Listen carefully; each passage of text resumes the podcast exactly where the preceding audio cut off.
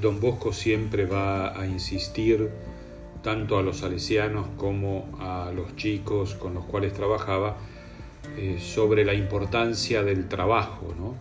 Inclusive trabajo, trabajo, trabajo era una de las frases que él decía a los salesianos y a los chicos. Pero cuando llega el momento de despedir ¿no?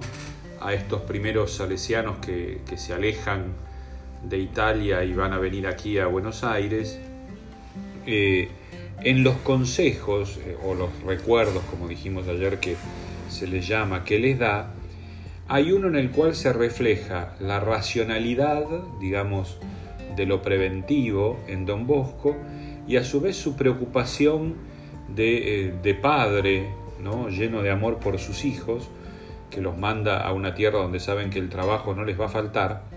Entonces, en el recuerdo número 11, les dice así, cuiden de su salud, trabajen, pero solamente lo que les permitan sus fuerzas. Es decir, también en eso eh, les pide que sean razonables, es decir, que no se extralimiten, que no vayan más allá. A veces nosotros no somos tan conscientes de esa necesidad de cuidar la salud, ¿no?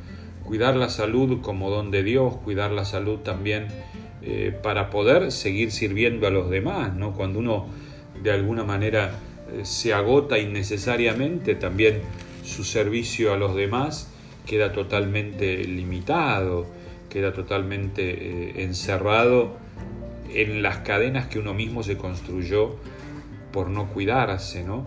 Ese cuidar la salud y tratar de no ir más allá de lo que lo permitan las propias fuerzas, también es una ayuda para, eh, para ser equilibrado en el sentido de no pensar que uno es totalmente omnipotente, ¿no?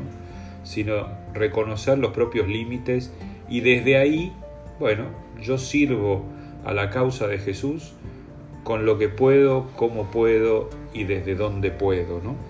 Y junto con eso, así como se preocupa de los salesianos, se va a preocupar por lo que los salesianos le tienen que enseñar a los chicos con los cuales se van a encontrar acá en Argentina, ¿no? Entonces, en el recuerdo número 17 dice algo que ya hablamos muchas veces en, en, estos podcasts, dice, recomienden a los jóvenes la confesión y la comunión frecuentes.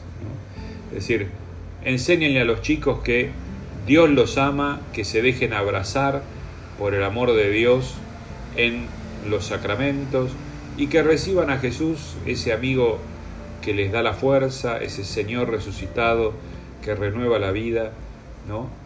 Evidentemente hoy todo lo que es la comunión está un poco limitado porque no podemos eh, asistir a las iglesias, pero nada nos impide desde la oración, desde lo profundo del corazón, decirle Jesús, vení, entra a mi corazón, te espero, te pido perdón y me entrego a vos porque sé que en tu amor voy a poder vivir con alegría y con serenidad.